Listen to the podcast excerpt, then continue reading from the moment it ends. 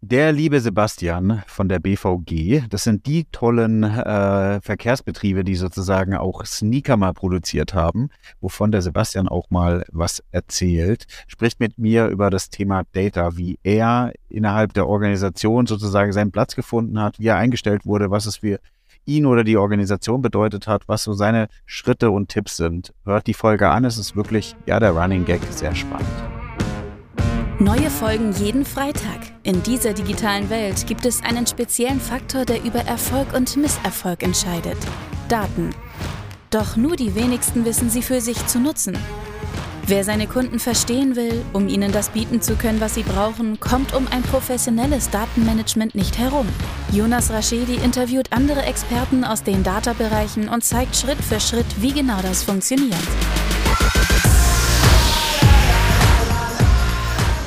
Herzlich willkommen zu My Data is Better Than Yours, der Data Podcast. Schön, dass ihr eingeschaltet habt.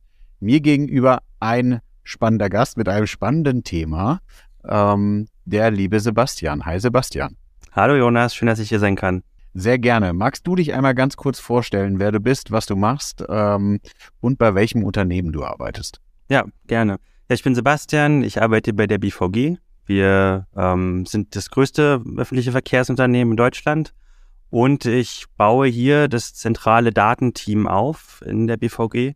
Bin ursprünglich aus Berlin, habe in Berlin schon immer gelebt, bis auf ein paar Auslandserfahrungen war ich auch nie weg. Habe hier Mathematik studiert.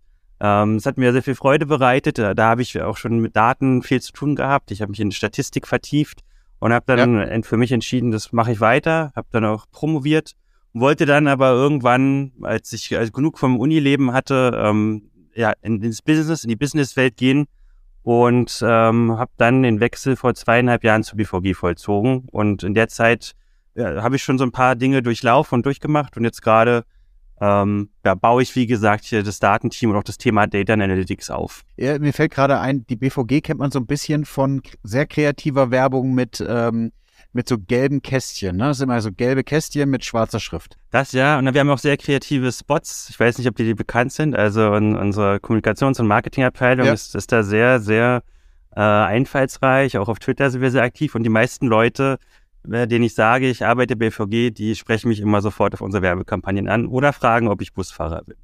Ja, hab, habt ihr nicht irgendwelche äh, Sneaker oder sowas? Nee, ne? Da war, Hatten war wir auch mal. Wir hatten mal so eine ah, Limited Edition, ja. die beinhalteten dann auch einen Fahrausweis. Also du konntest dann auch mit den Sneakers ja, ein Jahr fahren. Das aber nicht, war cool. Nicht bei der S-Bahn. Das sind wir nämlich nicht. Wir sind alles, was gelb ist, aber nicht die S-Bahn. Sehr cool. Ja, das war wirklich sehr kreativ. Ja, ja, wir haben da einige Sachen. Wir hatten auch im letzten Jahr ein Hanf-Ticket, also ein, ein, Ticket, was aus Hanf äh, bestand. Das konntest ja. du dann auch aufessen, nachdem du die Fahrt äh, angetreten hattest. Denkst du, dass Kreativität mit Daten gut äh, funktioniert? Und andersrum? Also schränkt, äh, ich habe manchmal das Gefühl, um, um, um gleich sozusagen meine These in den Raum zu schmeißen, dass ähm, manche Personengruppen denken, dass wenn, denn wenn Daten eingesetzt werden, werden, wird die Kreativität irgendwie eingeschränkt. Ah, ich, ich sehe es eher andersrum. Ja. Ähm, Daten, es gibt ja nicht umsonst Leute, die sich in Data Storytelling verdingen und vertiefen. Das ist eine eigene Wissenschaft für sich. Mit Daten kann man so schöne Geschichten erzählen, man kann die so schön darstellen, visualisieren ähm, da gibt es so viele Möglichkeiten und Wege, Leuten ja, Informationen, Ergebnisse, Handlungsempfehlungen näher zu bringen. Deswegen halte ich das im Gegenteil für sehr kreativ. Jetzt haben wir ja festgestellt, dass ihr sehr kreativ in der Werbung seid. Jetzt würde mich mal total interessieren, wo steht ihr denn schon beim Thema Data? Ähm, kurzer Hinweis, wie ist denn unsere Podcast-Folge entstanden? Ähm, ihr habt ja einen CIO, den Henry, den habe ich auf einer Veranstaltung kennengelernt, wo er zum Thema Data gesprochen hat und ich zum Thema Data. Und dann dachte ich, oh, ich habe euch auf, in dem Bereich gar nicht auf dem Schirm gehabt. Also man kann ja nicht an alle Firmen denken, mit denen man Podcast-Folgen aufnimmt. Von daher gerne nochmal der Hinweis, wer Bock hat, äh, sich gerne bei mir melden. Dann machen wir gemeinsam eine Podcast-Folge. Und dann dachte ich, lass mal drüber sprechen, wie spannend das Thema Data bei euch ist. Kannst du mal so ein bisschen erzählen? Also ich finde immer so, der Klassiker ist cool. Wo steht ihr gerade? Und dann ist da so der, der einfache Regler, wenn man so ein bisschen überlegt, 0 bis 10, wie würdest du es bewerten? Dann gerne, wann hast du gestartet mit von 0 bis 10? Und dann, wie bist du von äh, der Zahl zu der nächsten Zahl gekommen? Fragen über Fragen. Da Fragen über Fragen. Du musst mich bremsen. Ähm, ich kann wirklich eine Menge dazu zu erzählen. Ja, ist doch schön. Generell vielleicht erstmal, also meines Erachtens nach haben wir in der BVG noch einen relativ, ich sag mal, geringen Reifegrad, was so die, die Maturity bei, bei Data Analytics angeht. Wir haben ja. schon eine gewisse Journey hinter uns in den letzten zwei, drei Jahren, haben aber ja. noch ganz, ganz viel vor uns. Ähm, einfach aus, aus dem Grund heraus, dass ähm, dieses Thema Daten in der Vergangenheit ja unternehmensweit strategisch nicht wirklich gedacht wurde. Das beginnt jetzt gerade erst. Wir haben natürlich ja. in der Vergangenheit auch schon viel mit Daten gearbeitet, vorrangig also aus der ERP-Welt gedacht, ne, Controlling, Buchhaltung. Wir haben als Unternehmen wirklich super, super viele spannende Daten und ich finde, das zeichnet die BVG auch so ein bisschen aus. Ne? Wir haben Mobilitätsdaten, ähm, welche Leute wollen sich wie in der Stadt bewegen. Wir haben einen großen Operations-Teil, also ne, Busse, Straßenbahn, U-Bahn, äh, ja. Auch da größere Transformationsprojekte, die durchlaufen. Unsere gesamte Busflotte soll elektrifiziert werden. Wir haben dieses Predictive Maintenance, ne, die IoT-Themen, da ganz, ganz viele spannende Daten. Und wie gesagt, ich habe schon erwähnt, aus betriebswirtschaftlicher Sicht wurde da schon immer viel gemacht. Eher so ein bisschen, sag mal, noch altbacken, so viel Excel-basiert. Ähm, und, und es wurden viele Insellösungen beschafft, so für, für die einzelnen Fachbereiche. Und als wir angefangen haben, war sozusagen unser Auftrag, das so ein bisschen aufzubrechen, ähm, die, die Fachbereiche in die übergreifende Datennutzung zu bringen, eine neue Kultur zu schaffen, eine Plattform zu erschaffen, äh, Datenprodukte aufzusetzen. Ne? So die, dieses klassische, was, was viele ja, als, als Ausgang mal hatten, die Silos überwinden und, und die Fachbereiche zu befähigen, Mehrwerte aus Daten zu schaffen. Und das haben wir im Grunde mit einem sehr stark architekturbezogenen Ansatz am Anfang begonnen. Ja. Das heißt, wir haben wirklich ähm, geguckt, was, was haben wir in der BVG an Herausforderungen, wie ticken so die einzelnen Fachbereiche, was gibt es da so für spannende Cases und haben dann geguckt, wie können wir das abbilden mit, mit neuen Technologien, die BVG heute noch nicht nutzt, ne? so Stichwort Cloud-Plattform, Self-Service BI-Tools, all sowas. Und haben dann aber ziemlich schnell gemerkt, okay, wir können jetzt zwar irgendwie spannende Projekte machen, wir können tolle Use Cases machen, aber wir brauchen in der Breite eigentlich eine Veränderung, die ja die BVG befähigt, so auf eine neue Ebene zu kommen, was die Arbeit mit Daten angeht. Ne, da sprechen wir so über Themen wie fehlende Governance, über Themen wie, was ist eigentlich ja. die strategische Ausrichtung? Datenstrategie gibt es nicht, gab es vorher nicht in der BVG. Auch was den Know-how-Aufbau angeht, das ist, das ist ein ganz spannendes Thema, weil wir von der Altersstruktur ja sehr, sehr, ich sag mal, divers aufgestellt sind. Wir wurden ja Ende der ähm, 80er Jahre, Anfang der 90er Jahre, als die Wende war, zusammengelegt, Ost- und Westberliner Verkehrsbetriebe. Ja. Das heißt, wir hatten eine riesige Belegschaft, die dann in den Jahren danach stark schrumpfte und es wurden jahrelang keine Leute eingestellt. Und jetzt haben wir genau den, das, den, den gegenteiligen Fall. Wir haben krassen Fachkräftemangel und suchen händeringend Leute, müssen, weil viele Leute in Rente gehen, ganz, ganz viele Fachkräfte finden und haben deswegen viele Leute, die schon sehr lange da sind, also schon 30 Jahre Tops, die halt nicht so datenaffin sind um, oder sich vielleicht auch ein bisschen schwer tun, da so reinzubegehen. Oder das andere Extrem, wir haben sehr viele junge Leute, die reinkommen, die an der Uni schon mit Python gecodet haben und, und die müssen wir gleichermaßen bedienen und abholen. Ja? Und um jetzt ist halt schon ein Spagat. Es also ist, ist ja total, ja. auf jeden Fall ein Spagat zwischen den, zwischen den ich sag mal, Altersstrukturen, die wir haben, aber auch zwischen den Fachbereichen. Ne? Wir haben sehr heterogene Fachbereiche, Fachbereiche, die sehr analytisch schon jetzt arbeiten, ne? also gerade so Vertrieb, Marketing, aber auch Verkehrsplanung, ne? das ist so wirklich Brot- und Buttergeschäft mit Daten zu arbeiten. Dann haben wir aber zum Beispiel die Betriebsbereiche, ne? also wirklich Fahrbetrieb, hunderte Leute in Werkstätten, äh, tausende Leute in Bussen, die die fahren und steuern.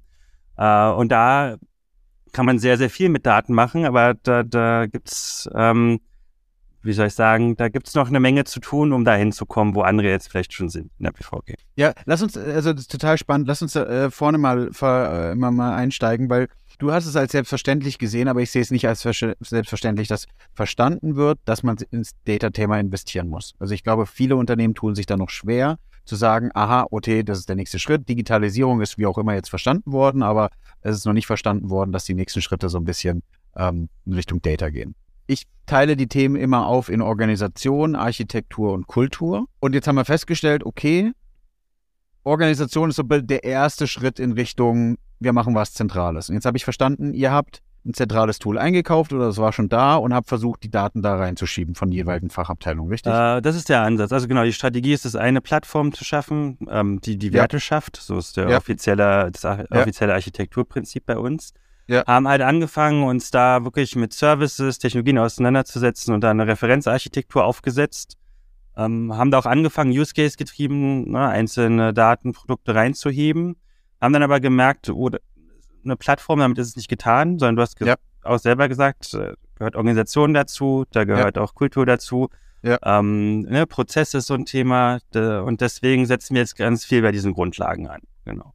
Ja, tu Gutes und sprich darüber. Ich glaube, viele vergessen das und ich habe auch äh, früher ähm, früher, äh, ich kann immer noch viel lernen, aber man hat so einen Zeitpunkt mal gehabt, wo man das Thema Kultur gar nicht so sehr mit aufgegriffen hat, sondern gesagt hat, hey, und das ist, glaube ich, auch die große Problematik irgendwie aus Fachabteilung und aus zentraler Data-Sicht, so, wir haben es doch jetzt, jetzt können wir es doch mal nutzen. Und die Fachabteilung sagen eigentlich mehr oder weniger, wie, was bringt mir das, warum holt mich keine Person ab? Und auch nochmal, ganz klar, ich glaube, es ist von uns beiden ja überhaupt gar kein Angriff an die Personen, die schon ewig im Unternehmen sind, sondern die haben das ja nie gebraucht. Die haben ja ganz andere Aufgaben. Das ist ja nicht deren, deren, deren Aufgabenbeschreibung, jetzt intensiv mit Daten zu arbeiten, sondern die kommen aus einer anderen Welt. Und das ist das Thema, was wir auch mitnehmen müssen. Also da gehört AR dazu, da gehören sonstige Fachbereiche dazu, damit diese Transformation ja auch vonstatten gegangen werden kann.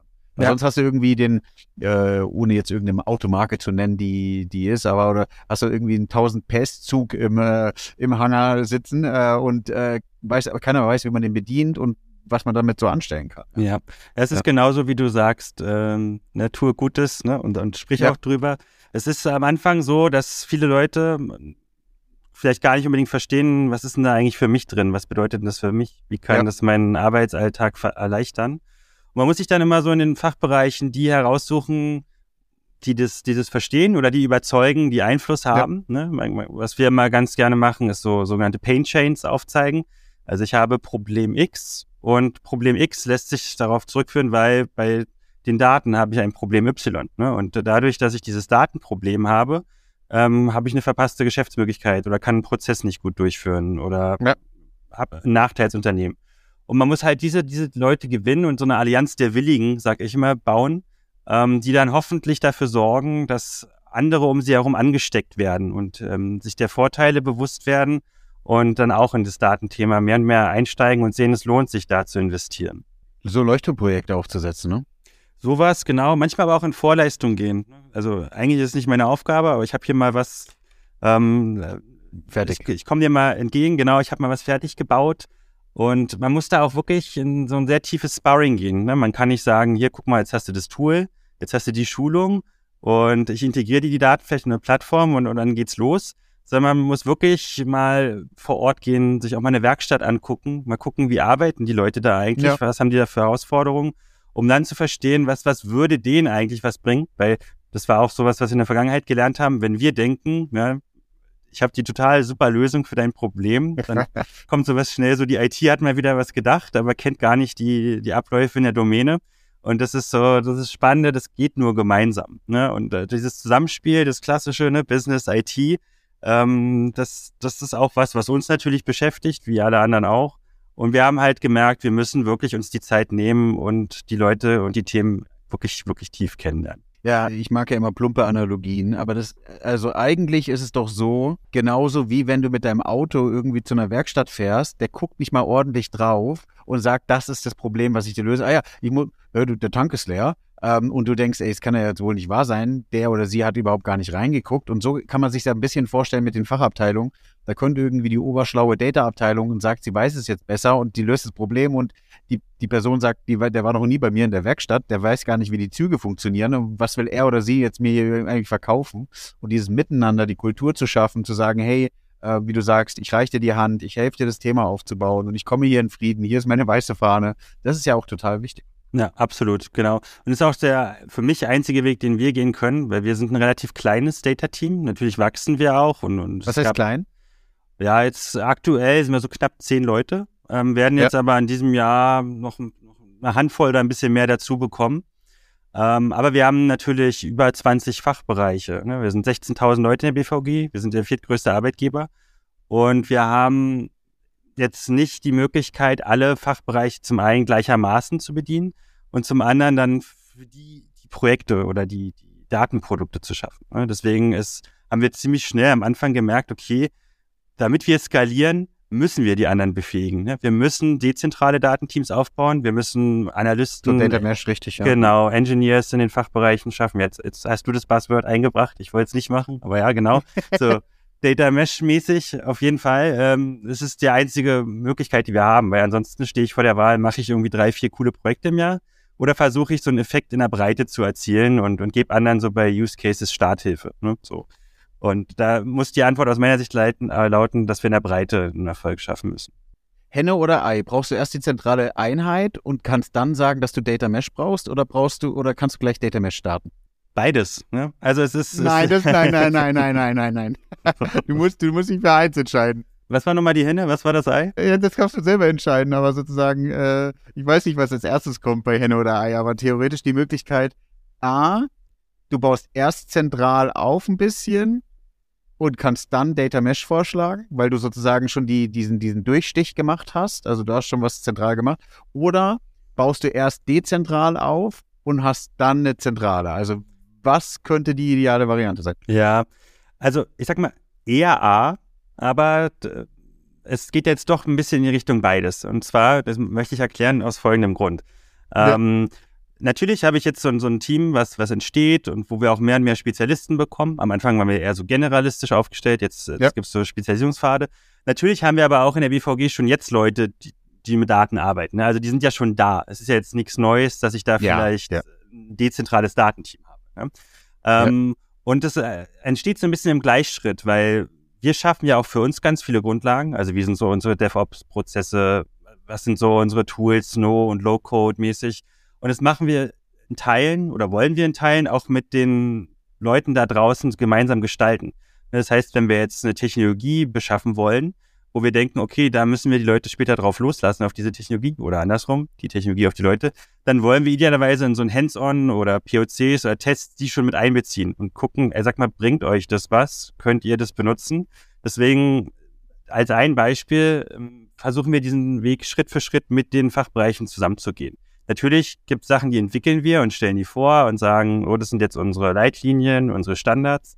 Aber ganz vieles bauen wir wirklich gemeinsam auf. Ich habe irgendwie das Gefühl, dass es eine Wellenbewegung ist. Ich habe irgendwie auf YouTube, das ist auch es ist nicht in meinem Kopf äh, entstanden, auf YouTube einen super, super tollen Vortrag zum Thema Data zentral oder dezentral. Und die Dame, es war eine Dame auch mal, da äh, Lob sozusagen auch ans andere Geschlecht, wir sitzen hier jetzt bei Männern, ähm, Sie sagte, es ist eine Wellenbewegung. Du brauchst, je nachdem, wie die Organisation sich verändert, je nachdem, wie schnell sie ist, also auf verschiedenen Attributen müsste man sozusagen vielleicht auch mal äh, ein Buch drüber schreiben und das äh, evaluieren. Eine starke zentrale oder eine starke, starke oder starke dezentrale Teams. Und ich finde das eigentlich total spannend, weil ich glaube, aus dezentralen Teams, aus den jeweiligen dezentralen Teams, du würdest sozusagen sagen, jetzt machen wir bei BVG oder bei irgendeinem Unternehmen Data groß und jeder dezentrales Team macht mal so ein bisschen was für sich. Das wird nicht funktionieren. Du brauchst einen Kopf, der es erstmal zentral anstößt und dann kann es sein, wie du sagst, dass dein Kopf, dein Team vielleicht zehn Mann groß ist äh, oder gemischt natürlich. Ähm,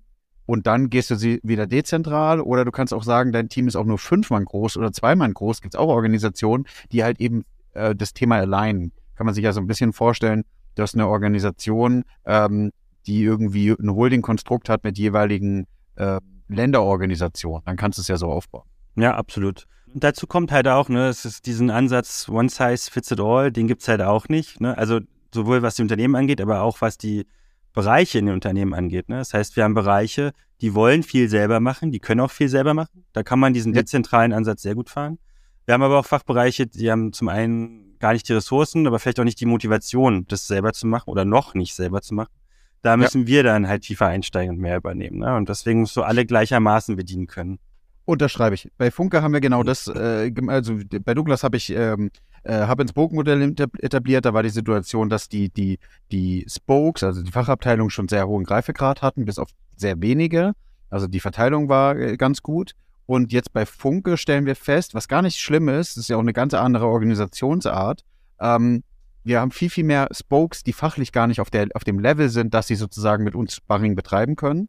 Und da haben wir dann ein viel größeres zentrales Team, weil wir Überhangsressourcen haben, die wir in die jeweiligen Fachteams reinschieben, statt nur Sparring zu betreiben, damit wir das Thema schneller angestoßen bekommen. Ja, genau, genau. Also machen wir es ähnlich auch, wobei wir natürlich trotzdem die Spokes dann motivieren wollen oder dahin bringen wollen, dass sie selber sich auch die Ressourcen aufbauen. Und, und sei ja. es nur dadurch, dass sie einen Trainee vielleicht einstellen, der ein bisschen ja. Python kann oder Ja. Glaubst du, dass, äh, also wir haben jetzt so ein bisschen viel über Organisation und Kultur gesprochen, was total wichtig ist. Wie entscheidend war für euch, brauchst das Tool nicht nennen, was ihr eingeführt habt, aber wie entscheidend war dann sozusagen das Tool? Ja, also das ist ein, auf jeden Fall ein sehr starker Katalysator. Also wir haben bei uns ähm, Microsoft Power BI ähm, eingeführt. Das ist ja, allen Hörern und Hörern sicherlich bekannt. Ne? Du kannst ja. leicht Dashboards und Reports erstellen. Sowas gab es in der BVG vorher nicht. Ne? Wir waren, wie gesagt, viel Excel-basiert. Und dann gibt es auf einmal diese Plattform, dazu mit ein paar Schulungsmöglichkeiten. Und das hat sich ziemlich schnell verselbstständigt. Also es ist wirklich ähm, wie ein Lauffeuer in der Verbreitung. Wir haben wirklich jeden Tag Lizenzanträge und es wird sehr, sehr gut angenommen und hat natürlich aber, ich sag mal, zu sehr vielen Folgefragen geführt. Wir haben dann ganz ja. viele Leute, die, die lernen so ein neues Tool kennen, sind erstmal begeistert, ich kann ganz viel selber machen, stoßen dann aber vielleicht an Grenzen, entweder mit dem Programm oder bei sich selbst oder merken, okay, um jetzt eine echte Automatisierung zu haben, muss ich ja eigentlich, bevor ich mir das in Power BI lade, da auch schon irgendwie so einen Data Stream ähm, aufsetzen. Und deswegen gibt's da, äh, wird ja der Bedarf dadurch noch größer. Oder? Und um diesen Bedarf so ein bisschen zu, zu moderieren und dass wir auch nicht so zu, ich sag mal, QA-Anlaufpunkt für Power BI-Fragen werden, haben wir eine Community mitgegründet vor ein paar Jahren, eine oh, unternehmensweite spannend. Power BI-Community, ja. die wirklich über ja, verschiedene Bereiche, mittlerweile sind es über 80 Leute, ähm, Personen zusammenbringt, die halt mit Power BI arbeiten. Das ist ein, ein Forum, was äh, in unterschiedlichen ja, Weisen genutzt wird. Zum einen können Leute so hands-on zeigen, was sie jetzt gebaut haben. Ne? Ich habe hier das und das Thema, das beschäftigt mich gerade. Ich habe dieses Dashboard aufgesetzt. Das war vielleicht besonders daran oder die Schwierigkeit hatte ich. Das habe ich so und so gelöst. Leute können Fragen stellen und sehen das. Zum anderen haben wir da so einen Q&A-Channel. Das heißt, falls jemand mal ein Problem hat, ich habe hier den Fehler oder wie kann ich so eine Darstellung erzeugen, ähm, posten die das in den Teams und dann aus der Community können sich Leute melden und äh, Hilfe leisten und das funktioniert auch sehr, sehr gut. Und zum anderen ist es für uns ein super Kommunikationsmittel, weil wir lernen so wirklich die Datenarbeitenden besser kennen. Wir können Dinge auch kommunizieren, was ist unsere strategische Ausrichtung, was wollen wir im nächsten Jahr erreichen, was steht bei uns auf der Roadmap, was sind vielleicht eure Herausforderungen. Und es ist so ein sehr guter Weg, um, ja, ich sag mal, die Leute, die die Plattform bereitstellen und die, die die Plattform nutzen, zusammenzubringen. Und ein anderer schöner Nebeneffekt ist, dass in einigen Fachbereichen sind so die Analysten auch manchmal so ein bisschen Einzelkämpfer. Die sind so die einzigen, die sich da mit Daten beschäftigen. Ja, ja. Die kommen dann halt in Austausch mit, mit Leuten, die so einen ähnlichen Job wie sie machen, aber im Bereich XY. Und deswegen ist es super, so ein Instrument einzuführen. Wie, wie groß ist das? Kannst du, kannst du verraten, wie groß die Community ist? Tu Gutes und sprich darüber, ist genau wie das gleiche Prinzip oder enable die anderen. Das ist ja traumhaft. Ja, also aktuell sind wir, ich glaube 81 Leute sind wir aktuell. Ja. Und haben angefangen so mit, ich weiß nicht, fünf, sechs Gründungsmitgliedern und ja. haben dann auch immer Werbung dafür gemacht. Wenn wir mal irgendwie nur einen Use Case hatten, haben wir erzählt, ach übrigens hier, es gibt auch eine Power BI Community, wenn jemand eine Lizenz haben wollte, ne, erzählen wir es öfter. Und die Leute kommen dann oft rein, schnuppern mal vorbei. Manche kommen dann auch nicht wieder, aber viele bleiben länger. Und wir haben auch so einen festen Stamm von 15, 20 Leuten, die immer dabei sind.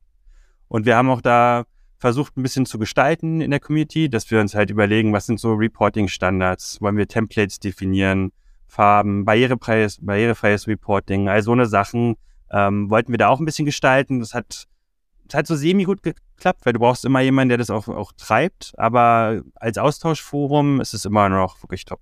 Ah, das heißt, ihr moderiert es gar nicht zentral, sondern es ist wirklich sozusagen demokratisch geführt? Genau. Ansatz ist wirklich, dass das so reihum geht. Ne? Es soll jetzt nicht, ich sag mal, unsere Show sein, sondern ja. alle Leute sollen sich einbringen. Moderation wechselt immer. Die müssen auch die Termine vorbereiten und Sprecher ranholen und Themen auf die Agenda heben. Wir haben natürlich so einen stärkeren Part und wollen die in Zukunft auch ein bisschen mehr treiben.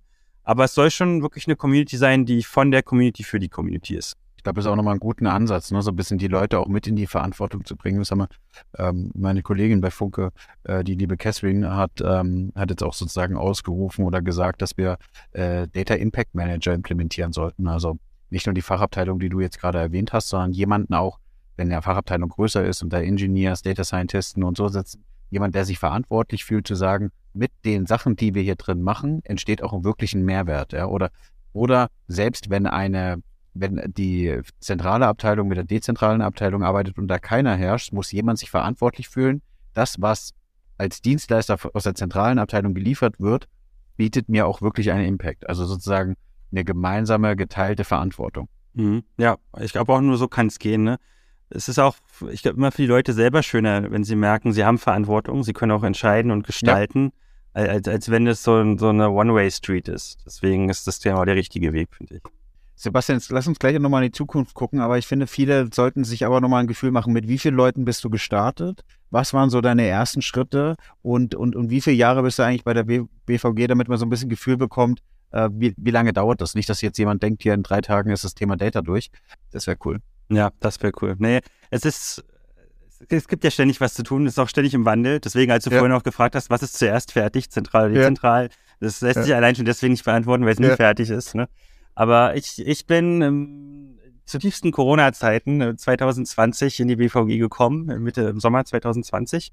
Äh, Hintergrund war damals, ich habe es ja schon mal erwähnt, wir haben, ich sag mal, aus, aus der ERP-Welt kommen, schon, schon datenverarbeitende Systeme gehabt, dann Data Warehouse gehabt, wo Auswertungen vornehmlich so für Controlling und Buchhaltung ähm, vorgehalten wurden. Und irgendwann kam man so aus dem Enterprise Architecture Management, ähm, ja, ich sag mal, getrieben, die, die Anforderung, okay, wir müssen auch so eine andere Welt aufbauen, ne? Cloud Hyperscaler, so Self-Service-Plattformen wie Power BI. Und deswegen wurden damals zwei Leute eingestellt im Jahr 2020. Die hatten damals so einen ja, generalistischen Namen Big Data Spezialist, wobei gar nicht so ganz klar definiert war, was, was sollen die eigentlich machen. Ja? ja. Ähm, und die wurden eingestellt in die BVG und die hatten im Grunde die Aufgabe, ich habe gesagt, wir waren aus dem Architecture Management getrieben, eine Plattform zu erschaffen, die Werte schafft. Ne? Und äh, ja, diese zwei Leute, das waren ich und ein Kollege von mir, der war noch ein bisschen früher als ich da, wir sind halt wirklich erstmal durch die BVG gegangen und haben versucht, die BVG kennenzulernen. Also wirklich Fachbereiche abgeklappert.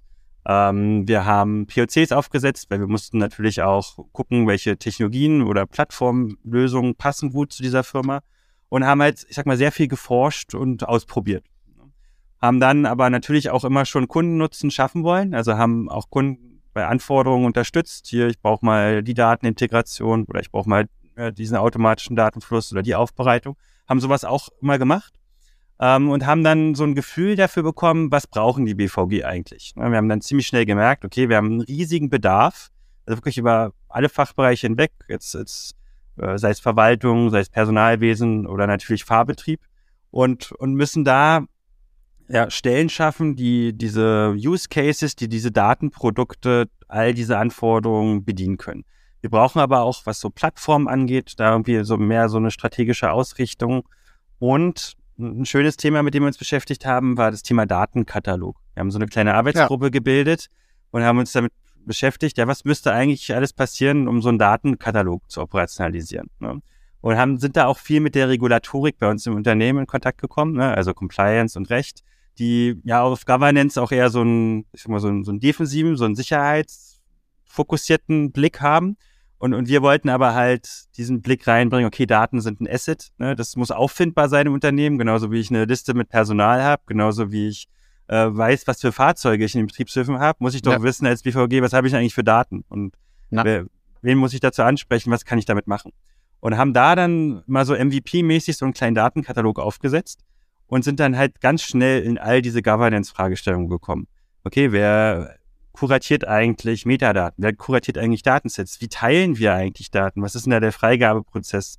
Was darf ich mit Daten, was nicht? Ähm, wie, wie, wer sichert die Verfügbarkeit, wer die Qualität? Ne? Und äh, angestoßen durch diese Arbeitsgruppe haben wir halt ja diese Notwendigkeit gesehen. Zum einen, wir brauchen eine Datenstrategie.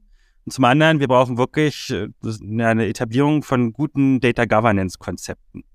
Und deswegen war einer der Schritte, die wir dann gegangen sind, ist, dass wir zum Top-Management gegangen sind, also Vorstand und Management Board, und, haben da gepitcht und gesagt, okay, wir wollen eine Datenstrategie mit euch zusammen für die BVG erarbeiten. Haben denen erklärt, warum wir das als wichtig erachten, haben da auch so die Pain Chains aufgezeigt, haben auch aufgezeigt, was auch unserer Meinung nach der Reifegrad ist. Ne? Wir haben gesagt, nicht alles ist schlecht, ne? wir machen schon viele Sachen gut, wir haben auch schon gute Projekte gemacht, aber wir skalieren noch nicht als Unternehmen. Wir sind noch nicht als Unternehmen erfolgreich, wir sind nicht echt datengetrieben.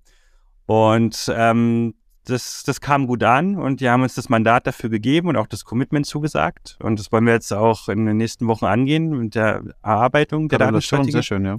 ja. Ist auch eine ähm, Wertschätzung.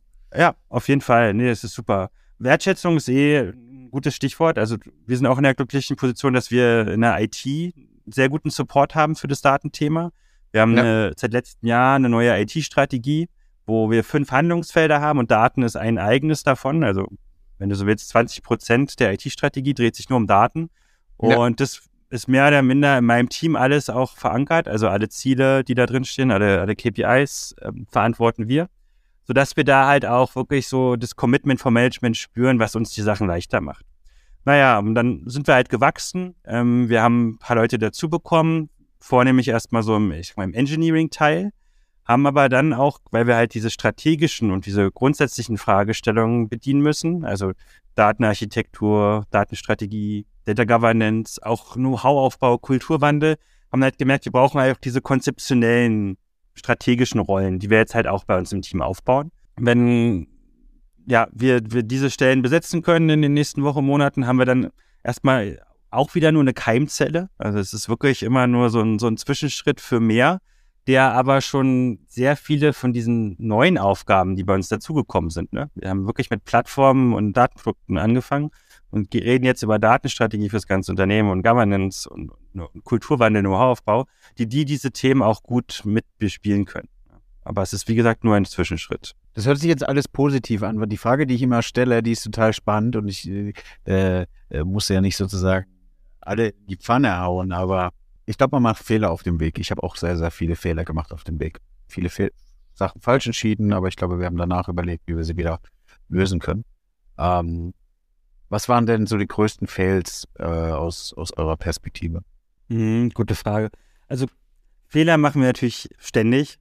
Ja. Manchmal größere, manchmal kleinere. Wir hatten schon öfter Use Cases, die wir auf Anforderungen von Fachbereichen umgesetzt haben.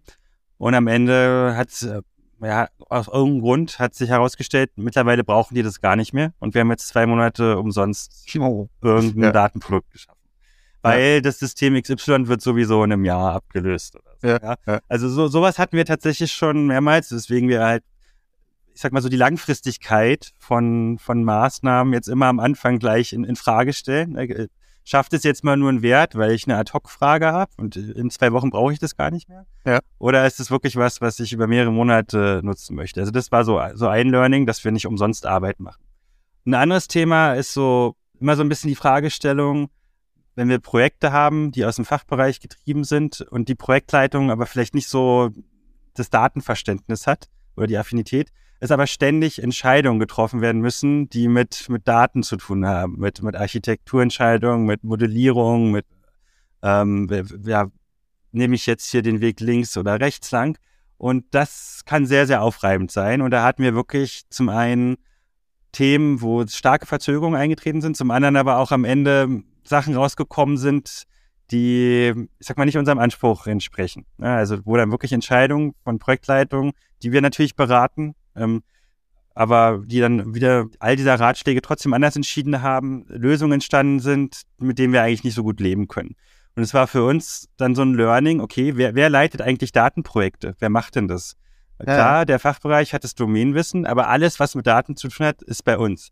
Haben wir aber die Ressourcen, jetzt so eine Projektleitung abzustellen oder eine Teilprojektleitung, auch schwierig. So, ne?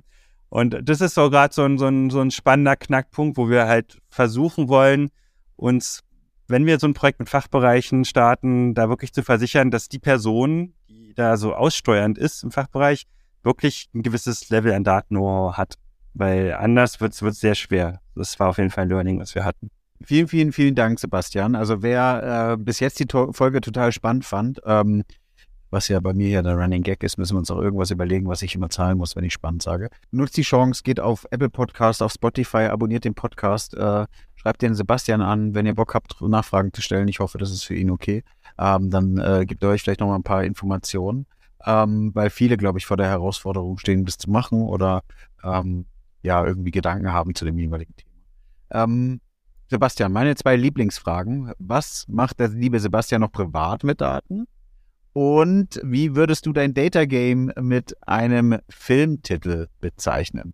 Ja, ich habe mich natürlich äh, beschäftigt, wie würde ich darauf antworten. Nummer eins ist, ich, ich habe ganz typisch, wie ich es auch immer sehe bei uns in der Firma, ich habe äh, unterschieden zwischen Konsument und Produzent. Also ja. bei Daten im Privatleben bin ich ja wirklich ständig Daten und Informationen ausgesetzt. Das heißt, ja. als Konsument begegne ich Daten ständig. Wenn äh, so in die Produzentenrichtung ich da angucke, dann mache ich da, glaube ich, nichts ausgefallen ist. Ich habe zwar so eine Armada an Spreadsheets in der Cloud liegen, wo ich alle ja. möglichen Daten eintrage über, keine Ahnung, Sportpläne, Finanzdaten, auch mit Predictions, so okay, einfache cool. Sachen. Aber darüber hinaus mache mach ich wenig. Ich habe mal tatsächlich einen Report gebaut über Restaurantbesuche, ähm, wo ich mal so alle Ausgaben aus einem Jahr mal aufgelistet habe, wo, wofür ging das Geld drauf und habe alle ja. Rechnungen aufgehoben. Das war wirklich ja sehr, sehr erleuchtend was, wofür man da tatsächlich sein Geld zulässt. Ja. Aber darüber hinaus wirklich nichts Aufregendes. Filmtitel, auch, auch da habe ich ein bisschen überlegt und ich, ich habe den Film nicht gesehen, muss ich gestehen. Ich finde den Titel aber schön und ich finde, der passt ganz gut. Und zwar ist das Everything Everywhere All at Once. Weil ähm, ich finde, es trifft ganz gut so, wie ich mich in der BVG fühle, so wie die Daten durchs Unternehmen fließen, wirklich in allen Ebenen, in die Breite sind überall Daten unterwegs so muss ich auch unterwegs sein, also wirklich von der Werkstatt äh, über alle Fachbereiche, Verwaltung, Personal, Betrieb, auch hoch bis zum Vorstand. Ähm, bewege ich mich, es passiert ständig was, alles passiert gleichzeitig. Wir haben, wir haben ziemlich viel Parallelismus, Ad-Hoc-Anfragen und deswegen hatte ich gedacht, dieser Titel passt ganz gut. Weil ich mich wie so ein, wie die Daten sich durch Unternehmen bewegen, so bewege ich mich auch durchs Unternehmen. Schön, vielen, vielen Dank. Ja, hat mich gefreut. Und ja, falls ihr Fragen habt, meldet euch gerne auf LinkedIn. Bis zum nächsten Mal. Macht's gut.